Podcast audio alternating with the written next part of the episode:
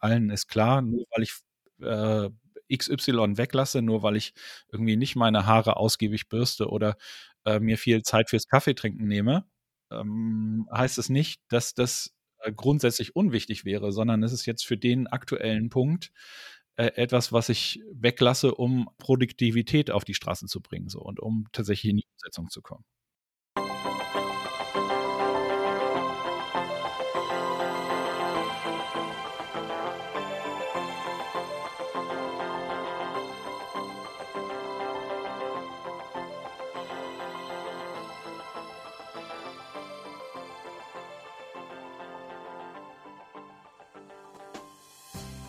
Herzlich willkommen im Podcast der Beratung Judith Andresen.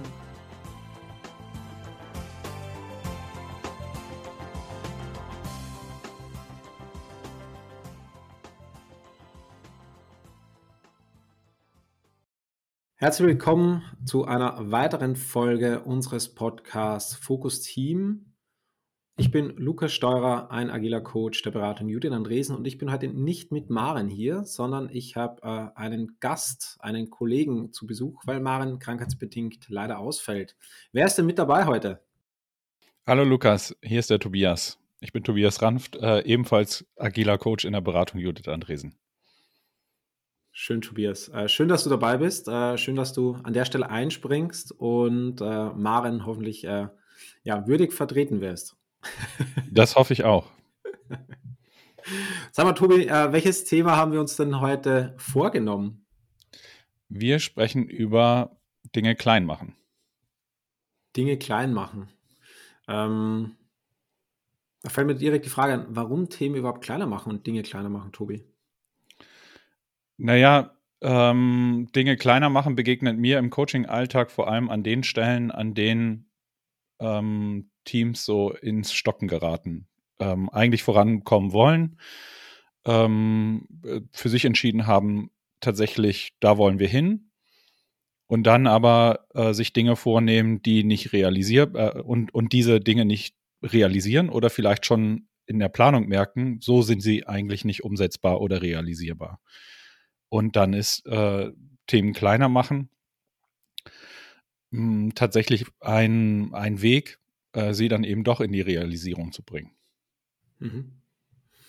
Das heißt auch ähm, Thema Kleinmachen im Sinne von auch, äh, wenn die gefühlte Hürden zu groß werden auch. Also für mich hat das ganz viel auch mit, mit Hürden zu tun.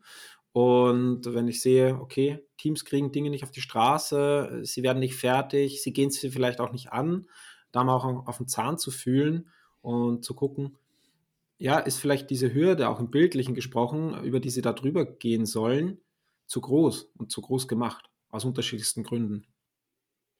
Ja, genau, wobei ähm, ich den Eindruck habe, dass dieser Reflexionsgrad von, also wenn ich da drin stecke, dann nehme ich das häufig nicht bewusst als Hürde wahr, sondern eher als äh, Form der Unmöglichkeit. Ne? Also mhm. äh, und manchmal äh, schleichen sich auch so Dinge ein. So, und da sind wir auch, wären wir in einem konkreten Beispiel. Also, äh, was sich gerne einschleicht, ist so der, äh, der Anspruch an Perfektion. Also, äh, entweder es muss besonders hübsch sein oder es muss für die Ewigkeit halten. Beides finde ich sehr ähnlich in dem, im Auftreten. Also mhm. die Vorstellung von, jetzt müssen wir aber tatsächlich diesen Edge Case und diesen Fall noch besprechen und wir müssen doch, was passiert, wenn äh, das und das passiert, ist so eine gängige Frage. Äh, mhm. Und manchmal ist das ein konstruktiver Beitrag, um etwas so äh, tatsächlich einen relevanten Fall auch zu betrachten. Manchmal führt genau das äh, aber in den Stillstand, äh, weil das jetzt noch nicht beantwortbar ist und weil es vielleicht ehrlich gesagt auch nie relevant wird, weil äh, das, was da auf die Straße gebracht wird, schon wieder veraltet ist, wenn, wenn äh, dieser Spezialfall eintritt. Also der Anspruch, alle Spezialfälle abzudecken oder etwas zu kreieren, was dann auch besonders lange hält, ähm, der sorgt halt für eine Hürde, Mhm. Ähm, und das ist so etwas, was manchmal, also was in meiner Erfahrungswelt dann nicht unbedingt als Hürde wahrgenommen wird, äh, sondern eher als, äh, ja, also, äh, keine Ahnung, also, ähm, äh, was einfach da ist und was erfüllt werden muss. Und da hilft es genau dann zu fragen äh, oder auch zu postulieren, äh, es wird für jetzt entschieden, wenn es mhm. nicht passt, dann braucht, dann, dann äh, werft ihr das wieder um oder äh, eben auch äh, da, also einerseits flex auf Flexibilität hinzuweisen und andererseits auch den Perfektionsanspruch von, es muss wirklich alles beantwortet sein, ähm, zu reduzieren und eher zu fragen, wie kann äh, etwas, wie könnt ihr hier etwas produzieren oder einen Schritt gehen, der schon mal besser ist als das, was ihr aktuell habt? Weil das wäre eben die Alternative, beim Ist-Stand zu bleiben. Ja. Ja, und du hast es gerade angesprochen, auch den, den Perfektionsanspruch, ähm, da, da drauf zu gucken. Und für mich hat das ganz viel damit zu tun, häufig auch mit, ja, wir wollen es perfekt machen, wir müssen es perfekt machen und wir wollen die 100 Prozent erreichen. Und mein Erleben ist dadurch, äh, wenn dann nichts passiert, nimmt sich halt das Team ähm, total die Energie raus. Also wenn ich dann so ein, zwei Iterationen oder zwei, drei Wochen erlebe, wo Teams überhaupt nicht ins Machen kommen, weil sie eben diese Ansprüche haben, weil sie diese vielleicht auch Vorsätze haben oder Glaubenssätze haben und wenn dann Gedanken haben, ähm, nehmen sie sich so viel Energie raus, weil sie halt nichts erleben an der Stelle, sondern nur im Iststand verharren und äh, überhaupt nicht ins Lernen kommen. Und das ja, ist ja, ja, erleben wir immer wieder, ein wesentlicher Faktor, ins Machen zu kommen, über das Machen zu lernen, über das Machen Erfolgsmomente zu kreieren und dadurch ja auch Selbstvertrauen, Selbstbewusstsein äh, zu kreieren, ein Feedback zu bekommen vom, vom Kunden, von der Kundin, von Kolleginnen, von Führungskräften, auch dazu sagen, cool, da sind wir auf der Strecke, wir sind im Machen und äh, tapsen uns da Schritt für Schritt voran. Ja, was mir, das führt uns ein bisschen weg, aber was mir da wichtig ist, darauf hinzuweisen, äh, äh, für alle die, die sich an Teamentwicklung an der Stelle beteiligen und dann da Anstöße oder Impulse setzen, mh, hm, ist äh, die Tatsache, dass auch wenn wir jetzt äh, vielleicht leichtfertig darüber reden, was es stattdessen braucht, ne, ähm, äh, dass es nicht so für das Team oder die Betroffenen, die an der Stelle involviert sind, mit Schmerz verbunden sein kann, äh, das eben kleiner zu denken, imperfekt zu denken ähm, und äh, dass es das nötige Feingefühl braucht, äh, zwar einen kontroversen und alternativen Vorschlag zu machen, ähm, der darf anstößig sein, der darf eben äh, auch un unangenehm, also auf eine gewisse Art und Weise unangenehm sein, aber es geht nie, ja nicht darum, das Gegenüber vor den Kopf zu stoßen oder da nicht empathisch zu sein, sondern das auch anzuerkennen, dass das ja relevant ist, vielleicht auch kulturell relevant ist, perfekte Lösungen zu, zu liefern, weil äh, Fehler nicht so gerne toleriert werden in dem Kontext oder oder oder. Es kann sehr unterschiedliche Gründe äh, geben, warum äh, eben genau dieser Anspruch an dem konkreten Fall existiert und entstanden ist. Mhm.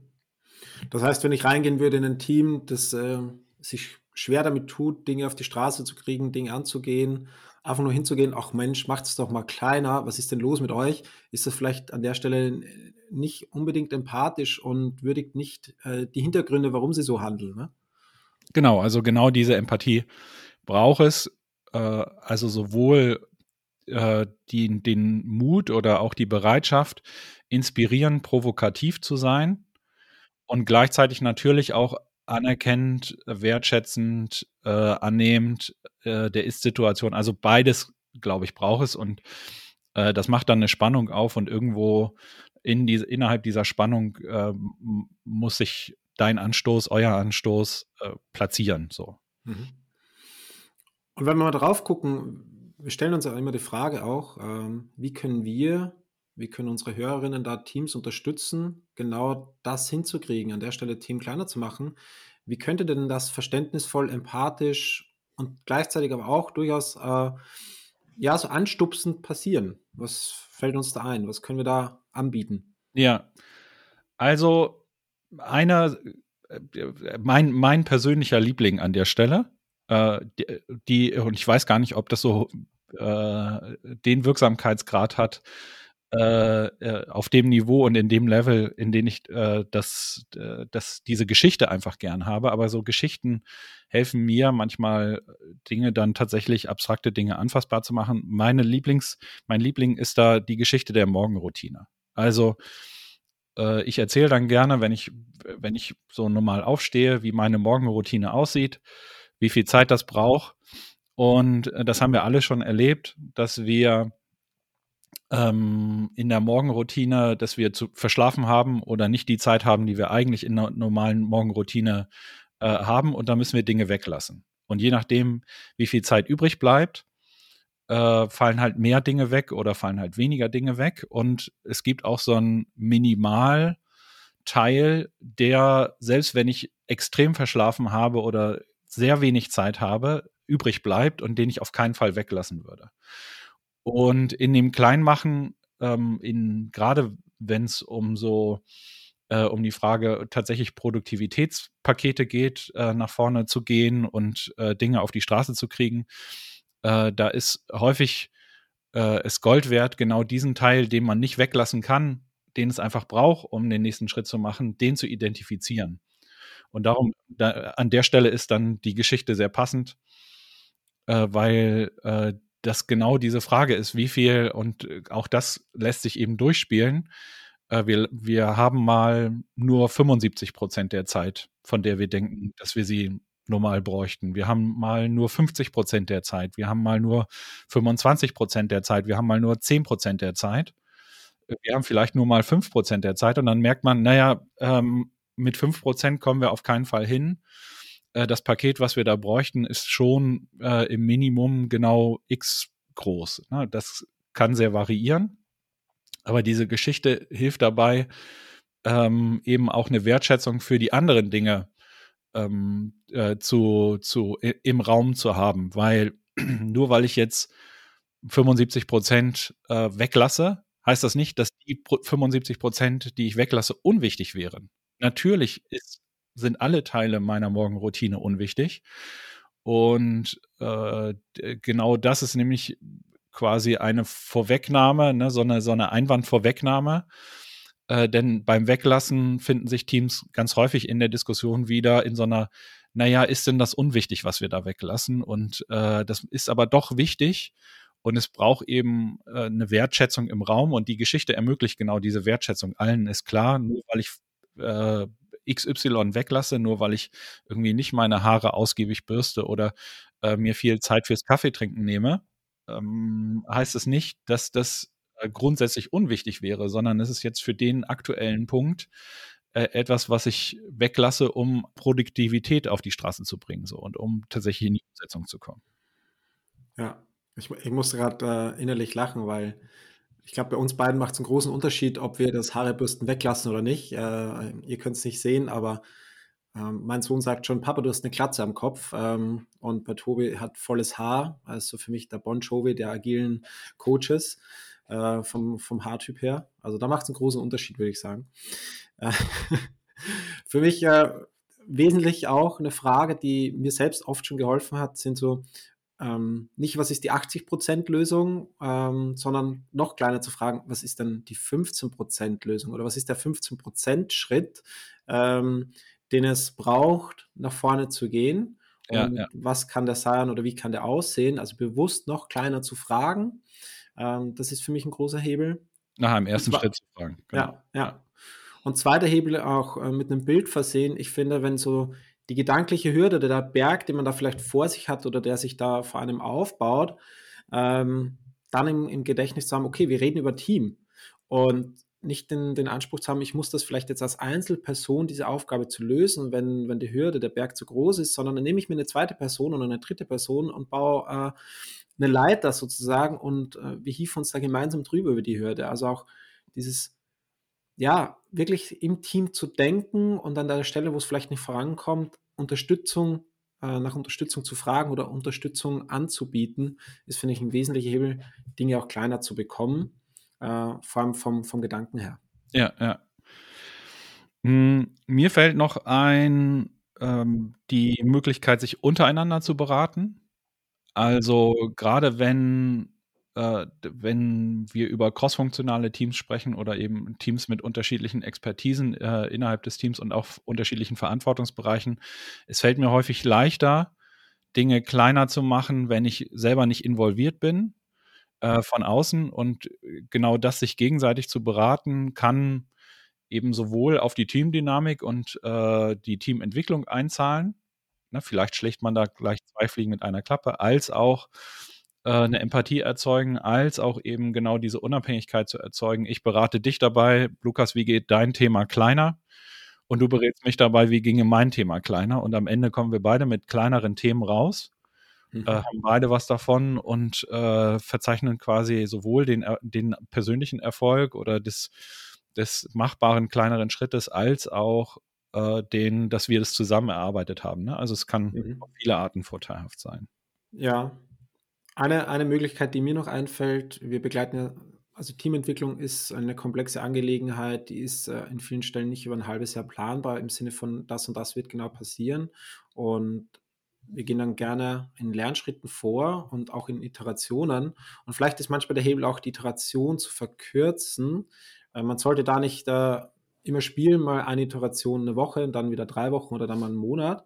Aber vielleicht ist genau das an der einen oder anderen Stelle mal ein Hebel zu sagen, wir gucken jetzt nicht, was schaffen wir in den nächsten drei oder nächsten vier Wochen, sondern was können wir denn in einer Woche schaffen ähm, und fangen da klein an, um genau diesen Spirit wieder etwas geschafft zu haben, was Erlebbares zu haben, äh, fertig werden, ähm, zu kreieren und dann kann man die Iteration auch wieder verlängern. Ja, mir fällt auch noch ein, die, die Unterscheidung, brauchen wir gerade einen MVP oder einen Prototyp oder äh, geht es äh, darum, äh, so, ein, so, ein, Leuchtfeuer zu kreieren äh, oder einen Piloten? Also äh, tatsächlich zu fragen äh, beim, beim Minimal Viable Product, wollen wir damit was beweisen? Also wollen wir eine Hypothese und, unterstützen? Wie geht das auf eine einfache Art und Weise? Oder wollen wir äh, eine Machbarkeitsstudie äh, äh, quasi realisieren? Oder wollen wir ähm, grundlegend ein grundlegendes Gerüst äh, erzeugen, damit äh, dann eine Infrastruktur vorhanden ist, in der wir mhm. etwas produzieren wollen oder äh, die wir weiter ausschmücken wollen? Wollen wir äh, das nur für eine Zeit haben oder äh, und dann wegwerfen und dann neu anfangen oder äh, ist das tatsächlich eine Grundlage, ähm, auf der langfristig aufgebaut werden soll. All das sind hilfreiche Fragestellungen. Äh, also sich darüber bewusst zu werden, äh, um dann auch genau den Kern zu treffen, den, den äh, man in dem Kontext braucht. Mhm. Mhm. Genau. Ja, ja, vielen Dank, Tobi. Ich äh, gucke ein bisschen auf die Zeit und tatsächlich, äh, wir haben unsere 15 Minuten auch äh, schon erreicht. Ich möchte trotzdem äh, an der Stelle auch Danke sagen äh, fürs Einspringen, fürs Vertreten, fürs mit mir über Focus Team zu sprechen. Und äh, ja, ich lasse dir gerne das Schlusswort, Tobi. Und ich bin, ich bin mir sicher, wir hören uns äh, irgendwann noch einmal, weil Urlaube kommen auch um die Ecke. ja, das machen wir dann einfach. Also mein Schlusswort wäre tatsächlich an euch, liebe Hörerinnen und Hörer. Hm, was ist äh, der eine einfache Punkt, den äh, du, den ihr aus diesem Podcast mitnehmt. Ähm, also es geht nicht darum, hier das vollständig zu erfassen und alle Dinge umzusetzen, sondern was ist der eine einfache Punkt, der hängen bleibt, äh, der für euch relevant ist und der, den ihr in den nächsten Tagen bewegen wollt. In diesem Sinne freue ich mich, äh, mit euch Kontakt äh, gehabt zu haben, Lukas, äh, mit dir Kontakt gehabt zu haben und freue mich, äh, von euch und euren Erfahrungen zu hören. Also berichtet uns gerne. Äh, Feedback äh, bestärkt das äh, positiv wie kritisch. Alles ist gewünscht und ähm, in diesem Sinne bis bald hoffentlich.